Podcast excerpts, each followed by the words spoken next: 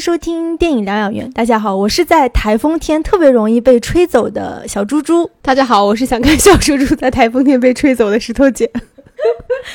啊，这个就比较不 nice 了，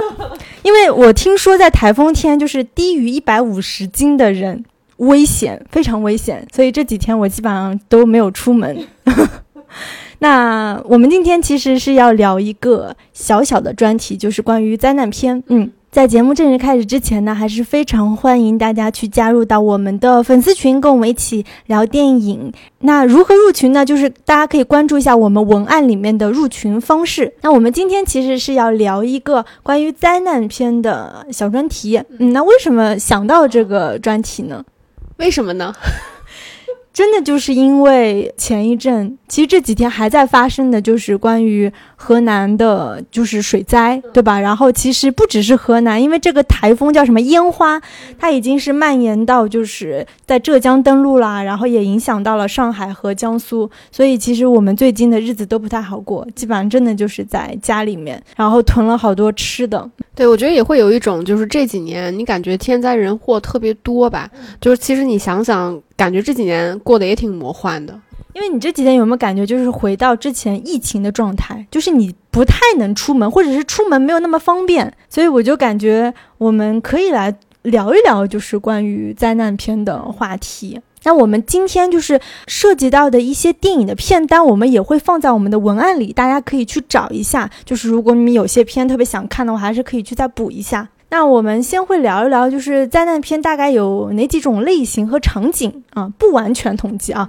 然后我们也会聊一聊，就是国产灾难片的一些特点和不足。然后灾难片它作为一个类型，它是不是一个没落的类型？然后我们最后会各自分享我们喜欢的一个灾难片。嗯。就先简单定义一下所谓灾难片吧，就是这个其实字面意义上就可以解释，它基本上就是指那些电影的故事是指对人类造成巨大灾难的那种天祸，就是天灾人祸型的那种影片。我觉得有个比较大的前提就是讲这个灾难片，其实它并不是人去找事儿，而是事儿来找人，对吧？但是它背后的原因也可能是人找事儿，最后事儿才找人的。基本上这个类型的片子是在二十世纪五十年代才开始设置的，但是这个词儿就是 disaster film 这个词，其实是在七十年代之后才开始盛行。当时有一部，就我觉得。奠定了今天我们所谓灾难片这个类型基本框架的一部电影叫《卡桑德拉大桥》，它是一九七六年的一部片子，是乔治 P 科斯马图斯。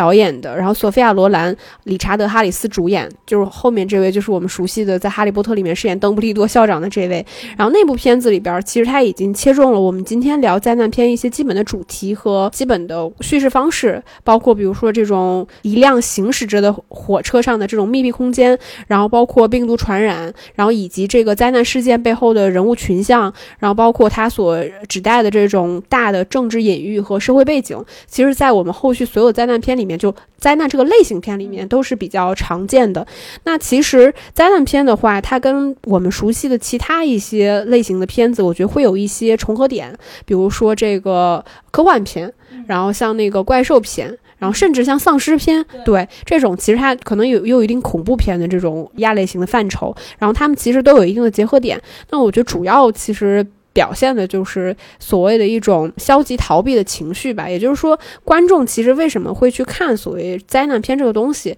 就是因为这个片子其实它给你制造的是一种巨大的精神恐慌，和我们说说你去看那个恐怖片的心理动机是类似的，它有个强烈的先破后立的这么一个过程，能够让观众在这个影院消解，就经历一次濒死体验，然后让你获得一次这个重生，其实它本质上也是一种情绪的发泄。然后另外一方面，其实灾难片里面它通常会在现在这个语境里面给我们传递很多这种所谓人道主义的关怀，所谓人性的这种闪光点，然后它会让你在这个其中感受到所谓就是人文主义的关怀吧，甚至是一些就是超级英雄类似的这种角色，让你感受到强大的这种心理安慰作用。那基本你可以认为说灾难片大概分成三种类型，第一种类型就是我我觉得算是最严格意义上的一种所谓灾难片，就是它这个灾难本身是由自然界发生的，就比如说什么海。啸啊、地震啊，对吧？洪水啊，然后甚至什么山体滑坡啊、龙卷风啊，然后空难啊，就类似于像这种呃事件本身，它是大自然赋予，就是真实发生在我们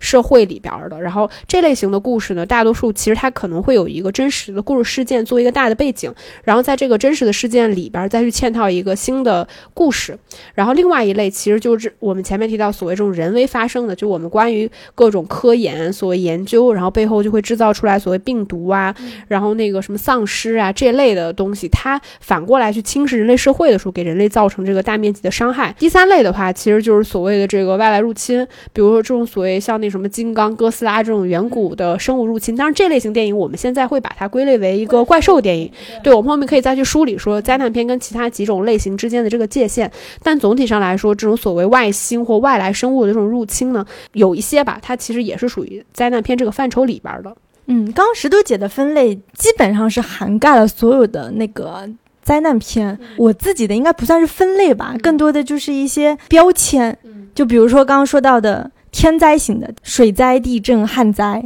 那些，然后还有一种就是末日类型的，就比如说像那个。二零一二和流浪地球和雪国列车，那这几部电影它其实是有一个强设定的，就它影片一开始，比如二零一二，它就是告诉你现在玛雅人的预言就是二零一二年大家人类全部要毁灭了，那我们现在赶紧就去登那个诺亚方舟，这种强设定，或者像雪国列车一样，就是一开始我们就知道，现在其他人类都已经灭绝了，我们所有就是呃现存的一些人类或者是物种或者生物全部在这列火车上，然后还分三六九等。对吧？还有或者就是像那个《流浪地球》，因为它是根据那个刘慈欣的那个同名的小说去改编的。什么太阳就是急速什么衰老膨胀，然后大家都要去逃离这个，就是要制造那个发动机嘛，等等，这种是强设定的。还有一类是属于这种空难和海难的，比如说像那个。中国机长，然后怒海救援，包括像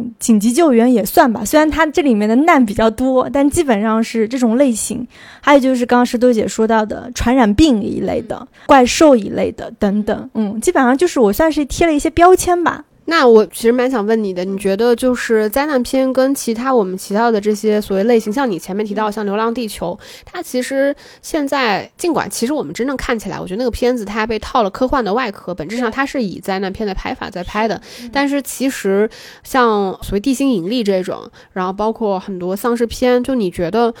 灾难片跟其他的一些相关联的类型，科幻啊、怪兽啊之间的一些界限到底在什么地方？就到底什么样的片子，比如说像《流浪地球》这种，我们为什么把它划分为科幻而不算是灾难？就是类似于这样界限，你有什么样的感觉吗？其实我觉得这个问题很难讲，因为刚才我们提到的这些所谓的灾难片，它不一定是把灾难片作为它第一类型的，比如说《泰坦尼克号》，对吧？就是可以说它是灾难片，但是很多人第一类型应该想到的是爱情片，那灾难片可以划成它的第二类型。那我们像说的那个后天，它既是灾难片也是科幻片，但很多人的界定应该是把科幻片作为它的第一类型。那釜山行，然后那些僵尸片、怪兽片，可能怪兽片是第一类型，第二类型是灾难片，所以我觉得这个很难讲，因为它一定是它可以是同时贴了几个类型的标签，嗯。我自己就是试图去划分了一下，就是灾难片，就是你说的是对的，就是本质上所谓什么灾难、科幻、丧尸、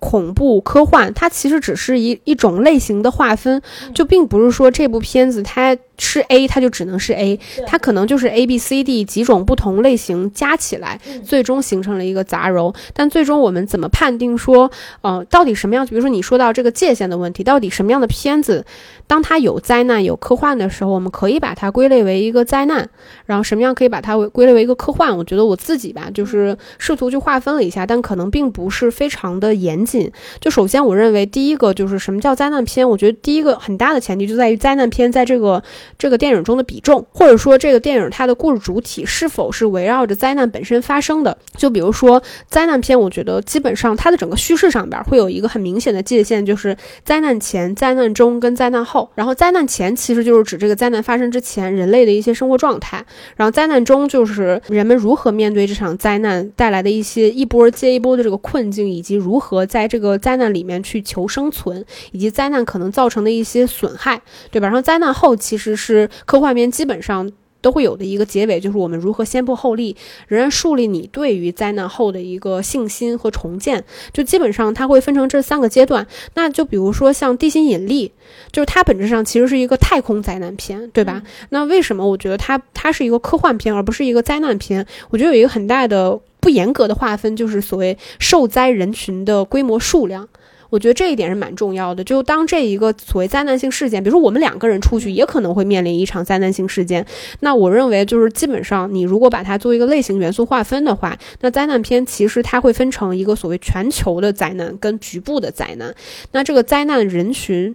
受伤害的规模数量，我觉得其实就非常的重要。再有的话，就是灾难过程中整个的主体，就是人类其实是面临的一场，就是你无法去抵御的一场困境。那在这个困境里边，其实你你受到的伤害，其实可能是远远大于说你对这个事件本身所能够去撬动的这个力量。嗯，我觉得这个是一个比较大的前提，所以关于它人类规模数量，包括它破坏力的范围，以及灾难重建的基础，我觉得这些都是灾难片最重要的主体之一。然后你比如说像《流浪地球》，就像我们说的嘛，尽管它非常强行的套了一个科幻的外壳，我觉得也是因为这个片子本身是根据刘慈欣的作品改编的。那刘慈欣本来就是一个科幻作家，所以就你不一定强行要求他说是一个硬科幻，但本质上因为他有这样一个先决条件，就是他这个设定背景。其实是一个非常强科幻设定的背景，只是说它的故事主体是在这个灾难背后，然后人们其实如何逃生。对吧？嗯，灾难来了，我们如何去生存？我觉得这个部分其实才是它的故事主体。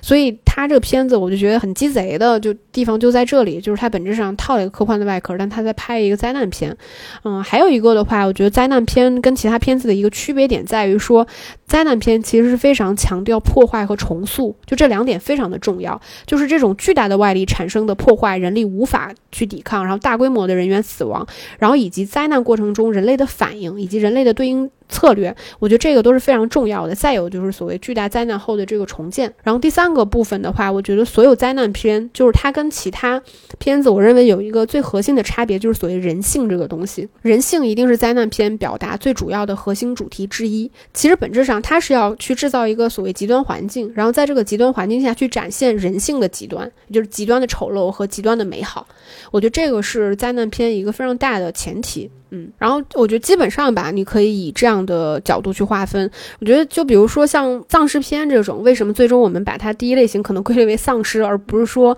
那个灾难片？我觉得这个其实它就有一个颗粒度的问题了，就是因为丧尸其实因为它形成了一定的规模之后，它归归类出来了一个更细分的领域，叫所谓丧尸片。对，那你肯定就是它作为你的第一类型会更加合适。那我觉得像它跟很多科幻片的一个界限背景其实也在这里，就是它要。表达的这个所谓科幻观，在这个基础上的探讨，就是更加偏人本位的东西更重要呢，还是说它在这个其中表现人类面临这个环境下的一些困境、解决方案和以及说人性方面更重要？我觉得这两可能是科幻片和灾难片一个相对来说的界限吧。嗯，我又想到我们前一阵其实有聊过那个《寂静之地二》，因为从类型上它可以算是。灾难片，但是也可以算是怪兽片，因为毕竟它是有一个强设定，就是那个怪兽。对，它也可以算是恐怖片呢。对，是这样的。然后刚刚因为石头姐很。就是以他的方式来解读了，就是灾难片的一些定义，我还挺挺赞同的。突然觉得，哎，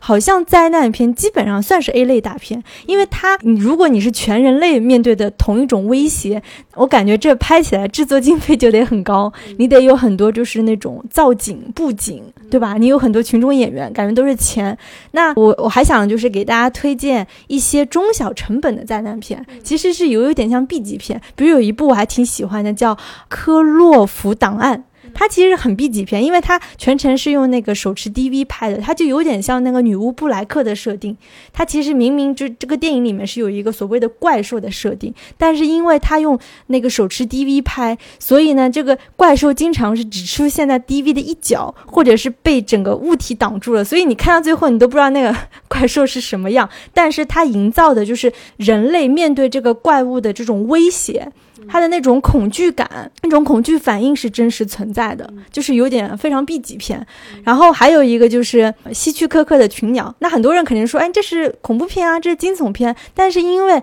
他在这个部电影当中的鸟。就已经营造出了一种末世氛围，所以你也可以说它是某种类型的灾难片，因为鸟变成了操纵者，人变成了囚禁者，又那么末世，所以我就觉得为什么今天我们聊灾难片，因为它其实是一个。很有趣的话题，它可以囊盖很多片，从 A 类大片到 B 级片，从怪兽、末日到什么天灾人祸都可以算是。嗯，我发现我刚才确实落了一个，我觉得就是灾难片的主题，好多时候它都是一个非常。就更加现实主义向的主题，就它背后其实在拍的是人性嘛，所以它其实表达的是要更加真情实感的东西。那我们说聊灾难片这个东西，就它可大可小，就你也可以给它一个非常严格意义上界定的狭小的灾难片的范畴。那也可以像我们说的，就灾难片它其实相对而言，如果你只是以更加精准的维度去界定这种类型的片子的话，它的数量可能非常少，但是可能很多片子它都会有一定的灾难。片的这个元素在里边，像你说的，如果你给它类型做一个排序的话，它未必是它第一排序。比如说，像你说《群鸟》这个片子，其实它就挺灾难片的，就很很明显天灾嘛。但其实，那你可能去界定它的第一类型的时候，又不会把它就是作为一个灾难片来去看。对我来说，我觉得我不是特别认同你说《泰坦尼克号》这个问题。我觉得《泰坦尼克号》第一类型应该是灾难片，它是一个非常典型的灾难片。然后我们就聊到这儿吧。我觉得我们可以去聊一下，就是一些国内外的关于灾难片的片单。嗯。我们这个片单是不完整片单啊，就是大家还是可以去补充。就比如说，呃，中国大陆吧，有那个唐山大地震、一九四二、流浪地球、中国机长、紧急救援，以及刚刚还在上映的中国医生，这几部都是应该说是近十几年来吧，就是在票房上呀，或者是影响力都比较大的片子。然后国外的片子的话。还是强调一点是不完整片单，大家去补充。刚刚说的《泰坦尼克号》，嗯，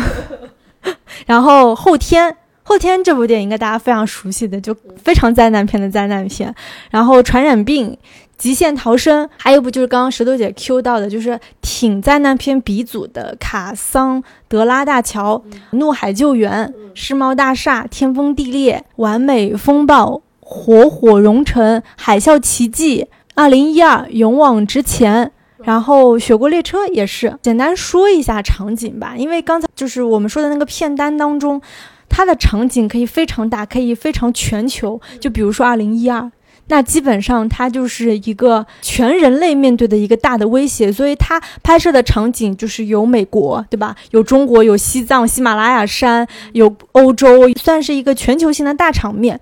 然后它也可以是像中国大陆这几部片子，相对来说，它涉及到的就是。地域的地理的范围是比较确定的。唐山大地震，那就是因为是讲唐山的地震嘛。一九四二，它其实是讲的河南，河南当年那个旱灾，就是真的是哀鸿遍野吧，因为受灾人数达到了三百万人，对吧？然后中国机长，它的场景就相对于比较小，因为它是在一个飞机上的，对吧？包括我们刚刚有聊到的，像什么《釜山行》或者什么卡桑德拉大桥，它是在一一列火车上，它的场景也是相。相对比较小的，然后比如说像那个怒海救援，因为它是一个海难嘛，所以它的场景就是在海上，在几艘轮船上等等。还有像火烧摩天楼，它是在摩天楼这个场景；比如说深海浩劫，它是在一个钻井平台；像十万火急，它是在隧道里发生的。所以你就感觉，哎，好像灾难片它其实是一个可小可大，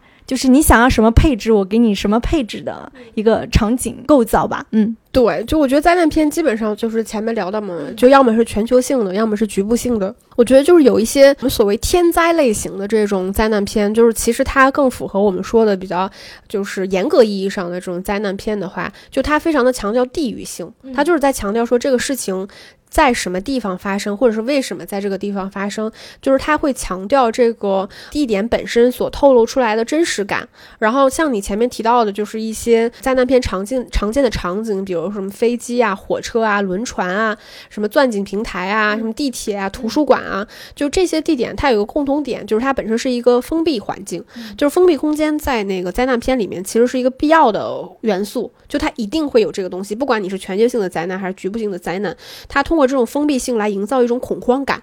以及就是你对这个封闭性的打破，就是无论是从内部往外部的打破，还是外部到内部的这种入侵，它一定要强调这种感，在整个电影里面的空间性才会更加的成立。还有一个的话，我觉得就顺便聊一下，就是灾难片里面可能就是常用的一些元素或者类型吧。前面除了我们聊到的这些场景性的东西，就是哦，场景的话还漏了一个，就是一个地标。就你会发现，灾难片非常强调地标这个东西，就是它会通过所谓地标，就是大家都了解的东西，比如好莱坞的那个招牌，或者说我们说东方明珠塔，就类似于说这种什么五角大楼，就类似于或美国白宫，就这些地标性的建筑，告诉我们这些地方在灾难前跟灾难后它。呈现出来的样式是什么样？以此给人制造一种就是恐慌感，就是这场灾难造成的破坏到底有多么大？它可以通过这些地标性来让所有全球的观众一眼就看得到，能够辨识得出来。这点其实在《流浪地球》的时候也是有表现出来。然后我们说，除了这些场景上的配置之外，就是基本上灾难片它很善于用的一种节奏，就是所谓灾难的接踵而至。它很重要，就是灾难本身，它是一种复合型灾难。就比如说打个比，嗯，这么说可能在这个节点不是特别的合适啊。比如说洪水这个东西，那洪水本身其实给大家带来的灾难感，它第一步可能是这个洪水对于你传统的这个居住环境、建筑空间的这个冲刷，然后可能有一些人会被困在车里，然后你如何去打破这个玻璃出去，然后人也有可能在这个过度潮湿的环境下就失去食物，然后呢可能会有传染病。就这些灾难本身，它是复合型的灾难，在一部灾难片里面，并没有灾难是单一性的，就我水只有水灾这一个，它其实都是一个综合型的行为。然后再有的话，其实我们可以看到有一些人物配置，就是在灾难这个类型片，我们一直在强调类型片啊，就因为类型片才有一定的共性。如果说你这个片子本身它就不是一个类型片的话，它其实我们说它可以叫一个灾难片，但本质上这灾难片它就指代的并不是一个严格意义上的类型元素配置。了，那我们再说到这个类型元素里边，我觉得有一个部分就是所谓典型人物。我们可以看到，所有的灾难片里面，它都会有一些典型人物，比如说学者，因为天灾人祸型的这种灾难片，它会有谁先发现这个灾难的苗头，对吧？就基本上可能就是一些学者，像我们看到，对，像科学家，像我们看后天里边，他就是一个气象学家，对吧？还有的话就是军人。就因为这种无论是全局性的还是局部性的这种灾难，它都一定需要官方来去维系这种社会环境，来维持这个社会的基本运转，那就一定需要很多官方人员。然后呢，像普通的民众，然后普通的民众就是基本上就是炮灰嘛。他们这些民众基本上表现的就是一种恐慌，群体性的恐慌。但是你又对这个事件本身非常的无能为力。然后包括其实很多的灾难片背后，它其实说实话，灾难片类型，我认为它在意识形态上就。就有某种阴谋论在里边儿，就很多灾难片它都会有表现出来，就是民众对于政府的这种不作为，或者是掩盖丑闻的这种不信任感，这个里边其实都是有的。然后这是基本上一些常见的人物，还有的话就是我觉得灾难片还有一个非常有魅力的地方在于它瞬间的这种二元置换。也就是说，在这个灾难之前，就我们说破坏的那个部分，它破坏的其实不只是说所谓和平的、安稳的这种美好的东西，其实它本质上破坏的也有以前我们认为没有那么好的东西，可能它是一种社会制度的僵化，可能是一种就是财富的这种对立。穷人和富人，上流社会跟那个下层阶级，比如说泰坦尼克号好了，就类似于这种。那它通过一场灾难，能够瞬间打破我们人类前面几十年、上百年所去沉淀和积累和建立的这套制度，瞬间就打破。然后它能够让你在这个。期间瞬间感受到这个魅力，比如像后天好了，就后天其实它就表现美国在那个里边需要求助墨西哥，因为美国已经不安全了嘛，需要大量的人民迁徙到墨西哥，他需要借助一个就大家传统意义上认为美国旁边非常弱小、一直被欺负的这么一个地方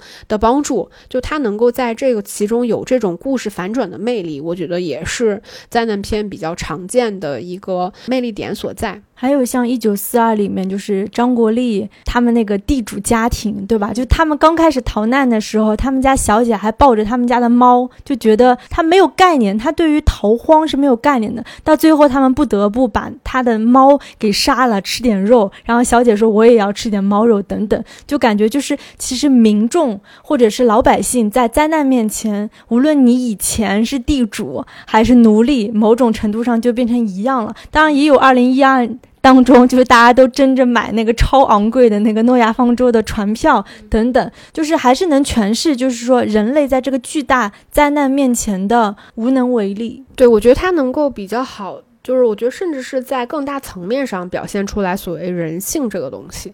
就是因为它基本上在一瞬间就摧毁了所谓制度划分出来、人类社会制度划分出来这种三六九等。当所有人被拉齐在一条线上，所有人都对于强大的外力无法抵抗的时候，那你们其实表现出来的人性，它其实是一种共通性的，它不区分于说你是上流社会你就不饿肚子，你是地处家你就不饿肚子，在所有灾难饥荒面前，所有人都要。承受相同的代价，对我觉得这个是这种电影的一个魅力所在吧。你可以说它在这种破坏里边反而建立了一种平等。对，是的，对。然后前面还有提到，就是说所谓典型人物这个东西，就我们提到说，在这个灾难片里面经常会出现某些人物。那灾难片我觉得它有一个比较大的特点，就是它首先为了故事讲的好看，它一定是有一些具体的人物嘛，就是这个故事的主线。就我们还是在后天说好了，因为后天真的是一部非常典型的完成度非常高。的灾难片，然后像后天那个里边，其实它有建立了一个故事主线，其实就是一家三口。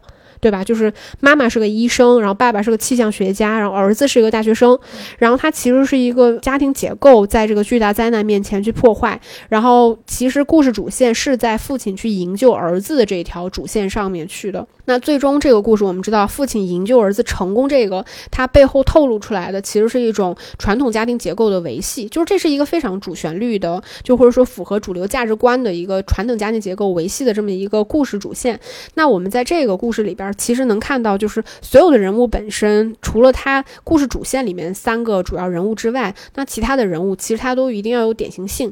也就是说，我并不是我自己，而是我背后所指代的这一类人群。比如说里边有个乞丐。你记得吧？就是乞丐带着那条狗，最后其实在这场灾难里面他是活了下来的，就是因为他在那一个瞬间做出了正确的判断。大家当时被困在图书馆里面的，真的是三流三教九流的人都有，但很多可能真的也是出身很富贵的人就这样死去了。然后包括所谓说学者，对吧？大学生，对，类似于像这样的人物，他们背后指代的都是自己所替代的这一类人群。比如说我们在这部。戏里边看到杰克·席伦哈尔，这真的是我觉得他颜值的巅峰，对。然后他在这个里边所展现出来的一种所谓年轻人的魅力，就年轻人的这种能力和就是所谓对未来的希望这个东西，我觉得在这个电影里面所有的四个大学生身上，我觉得都是能体现出来的。还有就是经常在这些灾难片当中就会植入的，就是刚刚我们有说到的，比如说亲情。爱情这些很普世的情感，它一定是灾难片非常重要的一个主题和内核。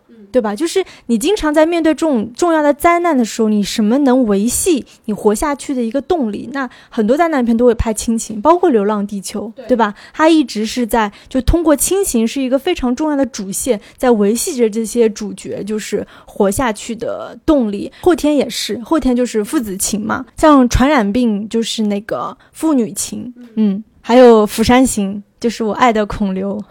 他的父女情等等，我觉得就是他必须要靠这些更普世的东西来营造这种，我觉得他能跟观众达到一种在这种程度上达到一种非常强烈的共情。嗯，对，就是一个是我觉得亲情这个东西，它不需要铺垫，就我只需要告诉你他们两个人是父子母子，你就已经能天然的理解这个情感本身后面所带的厚度，它跟爱情是截然不同的。然后另外一方面就是前面提到过，像后天这种是一样，其实灾难片说实话是一个非常容易去拍成主旋律电影的这么一种类型，它有一个就是我们说在故事层面上，其实所有在对于家庭成员的这种。就是拯救、维系、牺牲，本质上都是为了保证传统家庭结构，也就是说人类社会现有规则的这个存在。就是这个是在故事层面上一个非常明显的创作初衷吧。嗯。那我们来讲一讲，就是国产灾难片的一些特点和不足嘛。就接着刚刚石头姐最后一句话，灾难片真的特别容易拍成主旋律，尤其在我们国家。我们刚刚 Q 到的片单上的电影《唐山大地震》、《一九四二》、《流浪地球》、《中国机长》、《紧急救援》、《中国医生》，都非常的主旋律。所以它主旋律的背后，它的主角或者它的人物身上，其实是很难你去构建比较人性阴暗的部分。对吧？他是比较二元对立。如果你这个人就是一个反派，他就就是非常反派，你主角人物身上他的红光是非常非常重的，你基本上是很难。就比如说像一九四二，当然他是因为嵌套在整个就是抗日战争的背景下，国共之间的斗争，所以他虽然也去塑造了一些。他背后的一些官僚，他的一些政府的不作为等等，但是他是非常避重就轻的。我觉得这种东西就是会让这些比较主旋律的国产灾难片呈现出一个非常同质化的一个感觉。它有很，你能看得出它是比较有局限性的。当然，另外一方面，我觉得现在这些。国产灾难片某种程度上也是一个票房的保证，因为它是很能调动很多民众的情感和情绪的。基本上就是大家都是去看了，一定是那种催泪炸弹的。因为像刚刚说的《一九四二》呃，唐山大地震，这些都是根据真实的历史事件去改编的，所以它其实是引包括它的一些。就比如说唐山大地震，它对于那个整个就是唐山这个地方，它的建筑物的一些破坏，当时遭受的那些灾后重建等等，它本身拍摄也是非常还原当时的这个场景，所以它是非常真实的。然后再到呃那个《流浪地球》和《中国机长》，我觉得他们在主旋律的同时，一直在塑造所谓中国的超级英雄，就是他的那种。价值观是非常明确的，嗯，我觉得这不是说缺点吧，这是中国国产灾难片的一个最大的特点。其实我是觉得说，中国的灾难片有一个分水岭，第一个可以说唐山大地震跟那个一九四二，其实它本质上并不是属于类型片。就它其实比较像是我们国家传统的那种偏戏剧表达的那种，就是传统戏剧结构上面的那种电影表达方式。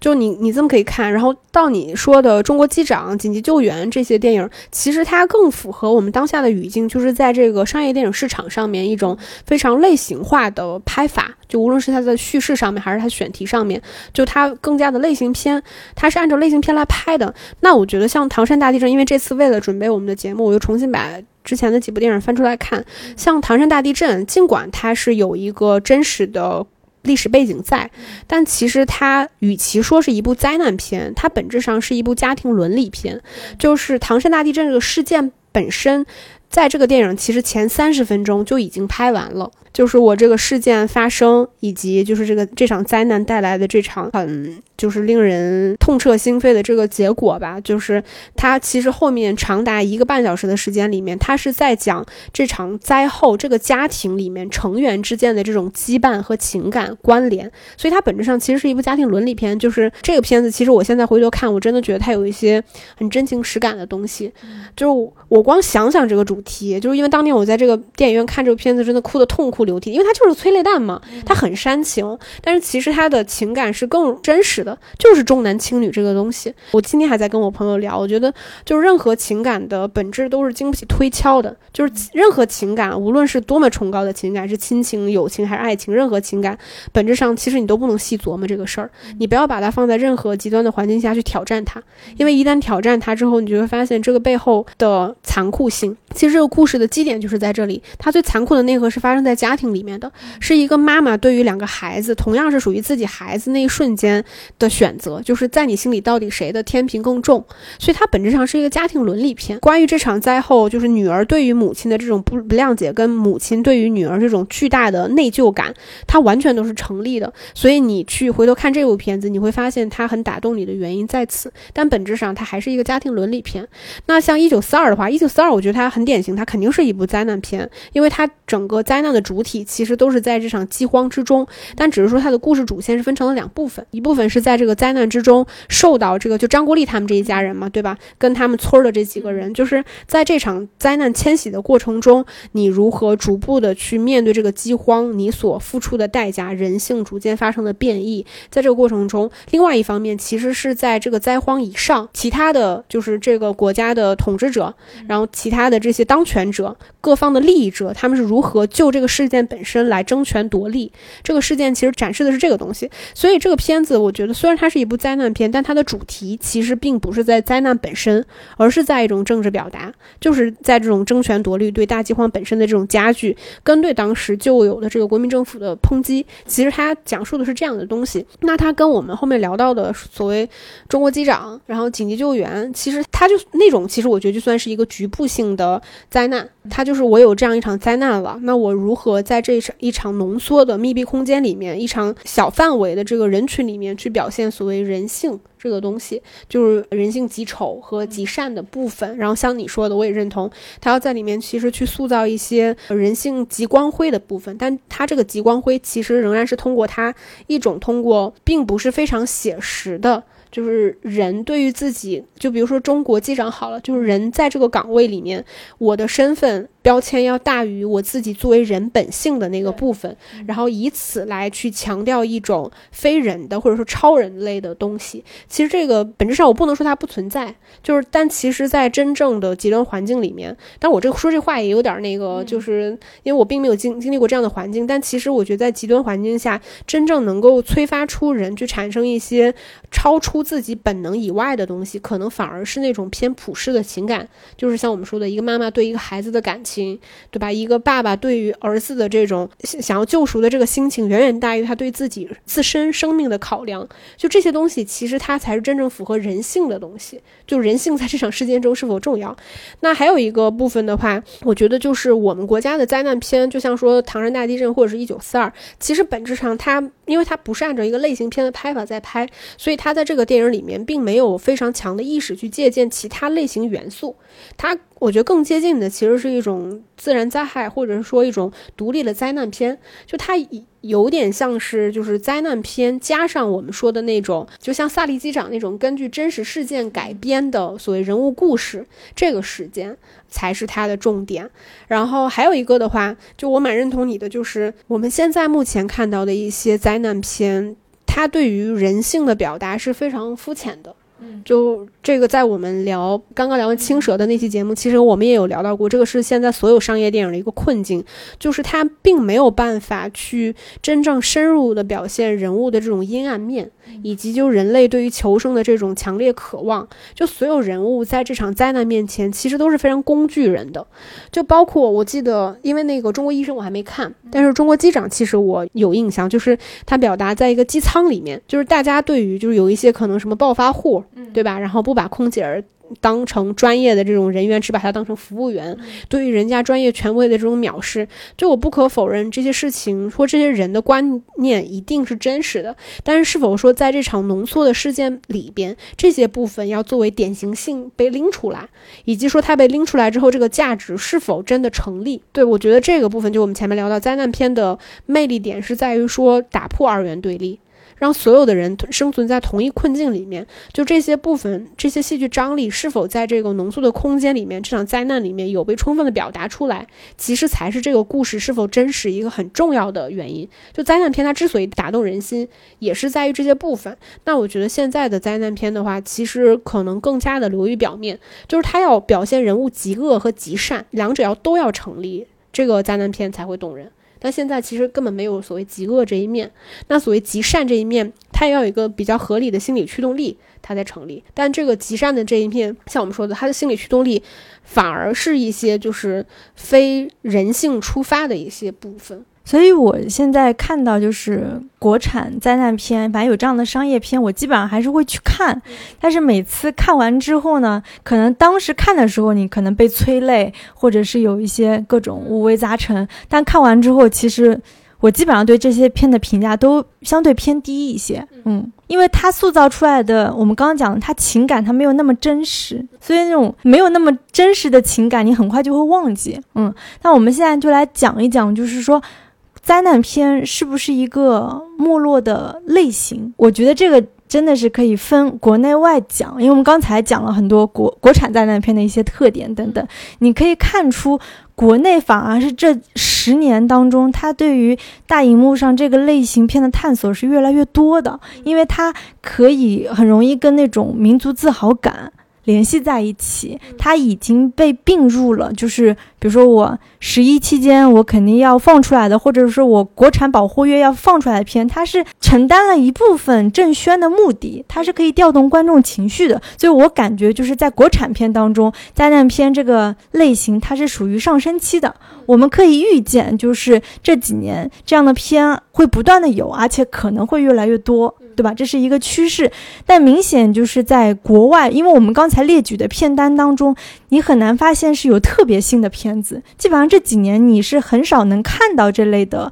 A 类大片，但就是有一些 B 级片的东西还是在拍，还在有。但是你要动辄你要花这么好几亿、好十几亿的这个成本去拍这类片，已经不太符合现在就是流媒体的习惯。流媒体是不可能花那么多钱去拍这样子的片子的。然后包括像之前，当然就是石头姐不一定认为《独立日》是灾难片，但是类似于像那种《独立日二》这样的灾难片，就是炒冷饭，其实现在票房是非常惨淡的。你就可以看出。在起码是在好莱坞，反正在整个西方，我觉得灾难片已经是一个没落的类型了，而且它一定会伴随着现在流媒体的这个发行方式，可能就真的就是，要么我就变成这种 B 级片，我索性把它拍成小怪兽那种感觉，嗯。对我我不认同那个独立日，它是一部灾难片，我觉得它是一部科幻片。然后我觉得有一个比较大的前提，就是我其实从来不认为灾难片是一个特别主流的类型。就肯定有一个阶段，比如说我们说后天那个时间段，两千年那个阶段，我觉得灾难片其实是在像你说的 A 类大片市场上，它算是有一定票房号召力的。但是这个这种类型的片子，就是如果我们说像我们前面界定的，你真今天真的把一部片子界定为一部灾难。片的话，它本质上会有很多局限性。第一个就是你可以认为灾难片就是一个烧钱的片子，它是一部大制作的电影，它需要有海量的演员，然后它非常的依赖电影技术。像我们说的，它需要给你表现一个非常多宏大的场景，灾难前、灾难中、灾难后，这些其实都是非常烧钱的。再有。就是以这样的方式，它才能创造出一种所谓灾难的这种奇观的景象。但灾难本片本身有很强的局限性，在于说，第一个就是，如果是根据真实事件改编的这个电影，就这个真实事件本身它是非常有限的，它并不是说所有的就是灾难本身都是适合改编成电影。它需要有一定的普适性，就是它需要有很大的名声，然后要观众对这个事件本身有认知度，然后且这个事件本身具有可挖掘度，它才具有可被改编的价值。那像我们说什么所谓空难、海难、什么洪水、病毒，基本上各种类型的都已经被拍完了。比如说今天我们有一部拍空难拍的非常好的电影，那是不是所有拍空难的都能够成功呢？很显然不是这样的。就观众买单的并不是空难这个事件本身，而是他对于空难这一个事件以及背后主题的挖掘。和电影完成度的认可而已，然后再有的话，就如果你说这个事件本身并不是根据什么真实事件改编的，是人为创造出来的，像我们说什么人为发生的这种病毒变异啊，什么或者外来入侵啊什么的，其实这两种类型的灾难片本身，它都需要借助别的外壳，就它已经先天的就需要我跟别的类型做一个融合。像我们说丧尸、怪兽、外星人等等，那如果是跟这些类型做结合的时候，其实我说实话，你如果今天是一个丧尸片跟一个就是灾难片，但里面有丧尸元素，很显然它对观众的冲击力是不一样的。因为任何细分类型的类型电影，其实它都有非常明确的目标人群。但你说灾难电影，它指代的是什么样的人群呢？其实这个人群反而并没有那么的清晰。嗯，所以你说灾难片它没落了，我觉得就是它的可能就是曾经是个小高峰，也就是个小土包，然后就下去了。就很多电影，就我们说的丧尸、什么外星人、怪兽，本质上它不可避免都有很多类型片的元素在里面，它需要给你表现这种大规模的这种人类社会的破坏，来给你制造这种所谓感官上的刺激，这些东西它都需要，但它本质上这些信息只要穿插在这些类型电影里边就可以了。啊，它不需要去独立成片。我觉得灾难片的独立成片，就是它的可复制性相对来说是比较差的，所以我倒不认为它没落了，我只认为它逐渐的碎片化了。嗯，就像国产的这些片子，很多都是博纳出的嘛，对吧？什么中国医生紧急救援，然后这两天就是刷网上那个评论，人家就说马上博纳就要拍那个河南那个水灾了，就是。他的下一部片子就是这样，就可以看出，他可能是呃国产的这些片子，它跟某一些呃制作公司它是比较绑定在一起的，嗯。然后我们现在就到了最后一个话题吧，就是我们各自分享一部你喜欢的灾难片。一定要把灾难片这个范围扩大一点，它不一定是它的第一类型。嗯，我要推荐一部《釜山行》，它虽然是第一类型是丧尸片的，但是它的确也是非常灾难片吧。过分了啊！因为因为他的男主角就是我非常爱的孔刘，嗯，我我真的很少追星，但我觉得就是孔刘。的确是非常帅，非常在我的点上。虽然我之前有看过孔刘的一些韩剧，但是我真正对这个演员就是产生非常大的好感，也是因为这一部《釜山行》。首先，它是作为一部比较奇特的亚洲丧尸片，因为我们知道丧尸片这个类型，它其实是从美国开始的，就美国的那些什么啊，僵尸肖恩啊，什么活死人之夜、僵尸世界大战等等。所以它就是奠定了一种僵尸的类型，就是它是行动缓慢的。智商极低的，我刚刚说的那几部片，它其实都是偏向于 B 级片，所以它在僵尸这个美术身上或者服化道身上，它其实是比较低级、比较 low 的，就是你感觉那个血也不是真的很像人血的那种血。但是，一直到《釜山行》，我觉得它的起码是服化道是满分的，就是它那个僵尸就是那种青筋就是青筋，翻白眼就是翻白眼，血就是真的非常人血的那种血腥，而且它的行动非常迅速，它的那种肢。体扭曲的程度是非常夸张的，就是这里面所有的丧尸群演的那个表演就是打一百分那种，他真的就是各种就是胳膊腿全部是那种断手断不也不是就是那种非常扭曲的快速的行走，他是走那种人海战术的，而且是贴身肉搏，因为很多美国的这种丧尸片、这种僵尸片，他打僵尸的一个方式就是拿枪来打的。就是基本上是一枪一个准这样子来迅速消灭丧尸的。那在这部《釜山行》当中，基本上就是贴身肉搏。当然了，你说它作为灾难片，我觉得它是在我们今天讲的很多观点当中，就是说灾难片当中很大程度上是要表现一些人性，无论你是阴暗面还是光辉面。那这部《釜山行》当中，我觉得它就是在这个灾难片的背景下。去修正了很多人性的弱点，就是它里面的每一个人物，虽然可以是典型的，就比如说是什么呃壮汉带着怀孕的妻子，然后孔刘跟他的女儿，然后就是老年姐妹。然后包括像那个学生那个棒球团体的青年，他其实每一个人物都非常典型，但是他每一个人物身上，他都是有着非常真实的人性的阴暗面，或者是人性的光辉面。包括就是孔刘这个男主角，他本身其实是一个非常自私自利，而且非常逐利。他是一个证券公司的那个这样一个经纪人，对吧？然后他也是就是对女儿对妻子妻子已经离婚了，对女儿也是不冷不热的这样的一个人。但是他在整部电影当中。他去通过这个丧尸这个灾难片的这个背景下，就是他去修正这些人性的弱点。然后我们也知道，就其实他故事的结局，他活下来的是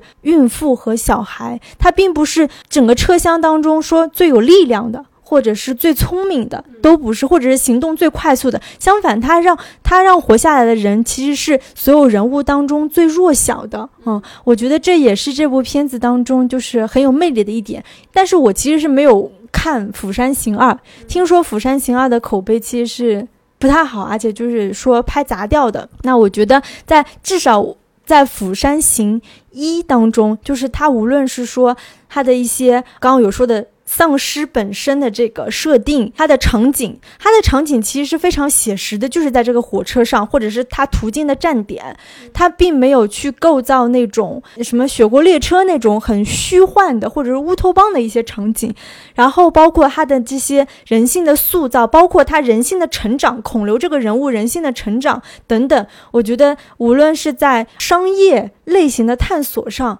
然后包括这部片的所有的这些啊技术。服化道等等，都可以算是非常满分的灾难片。嗯，那我就是很想推荐大家去看《釜山行》。嗯，就是感受到，就是你对灾难片这个类型确实是不知道是不是没有什么特别打动你的，结果你最后推推了一部这种丧尸片，对。然后我给大家推荐两部片子吧。我觉得第一部的话就是前面提到的这部《卡桑德拉大桥》，这部片子是一九七六年的一部片子。为什么推荐大家去看呢？我觉得第一个其实前面也提了，就是你基本上如果想要了解说灾难片这个类型，从严格意义上，或者说我们今天看到的大多数的灾难片，它之所以为此的一些视听语言、叙事技巧上面的一些。范式吧，我觉得基本上你通过这部电影就能看到，因为这部电影其实它，我觉得整体的意义还是很大。这部片子其实是当时英国、意大利和西德联合制作的一部片子，它整个背景其实是在七十年代。背景呢，其实是在冷战的时候，就当时整个欧洲的左翼的整个反美情绪，包括对国家机器的这种反思，其实成为了这个电影所创造最主要的一个创作动力。我觉得，或者说你也能感受到那个时代的一些呃脉搏。那部片子其实是在讲说，就是两个恐怖分子，然后冲到了日内瓦的这个国际卫生组织总部，然后当时因为意外嘛，就染上了这个所谓鼠疫，然后一个当场死了，然后另外一个就跑了。他逃跑其实就跑到了一列火车上面，然后这火车上面其实就是三教九流都有，既有那种什么黑帮大佬的老婆，然后也有那种什么跟前妻不停的就是分手又复合的这个医生，然后还有各种什么国际刑警、什么逃犯，反正各种类型的人物，他都在这。这一辆火车里面去浓缩了，然后这个逃犯在这个列车上不断的逃窜，然后他经历不同的车厢，其实肯定跟不同的人有不同程度的这个接触，然后导致这个病毒很快的在这个车厢里边就蔓延开来了。然后当时其实他背后指代的就是美国的这个政府，为了去掩盖这个事件本身，然后就插手强迫这辆火车开往卡桑德拉大桥，让这辆火车在这个地方最终就从这个桥上坠落，然后让这个事件本身被平息过去。所以它背后其实是有。一个非常阴谋论的政治隐喻在里边的。然后这个故事，我觉得它很大的魅力点在于说，鼠疫什么封闭空间，什么行行驶的列车，就是然后包括这个军方的介入，然后医生的整个什么救死扶伤，包括人性百态，其实在这部片子里面你都能看得到。然后包括他最后这个里边，呃，所谓的这个卡桑德拉大桥，其实在电影里边它是指说这个大桥其实在波兰，就它这个地点选的就已经很非常微妙了。但这个大桥本身是在这电影里边。虚构的一一个大桥，但这个电影我觉得就是现在其实你去看的话，你肯定会觉得故事上是有很多 缺陷的，因为它有一些很明显的，就是你觉得槽点，比如说这个染了鼠疫之后，鼠疫其实通过人呼吸或者说这个什么注氧高浓度注氧，你就能够能够去治愈的，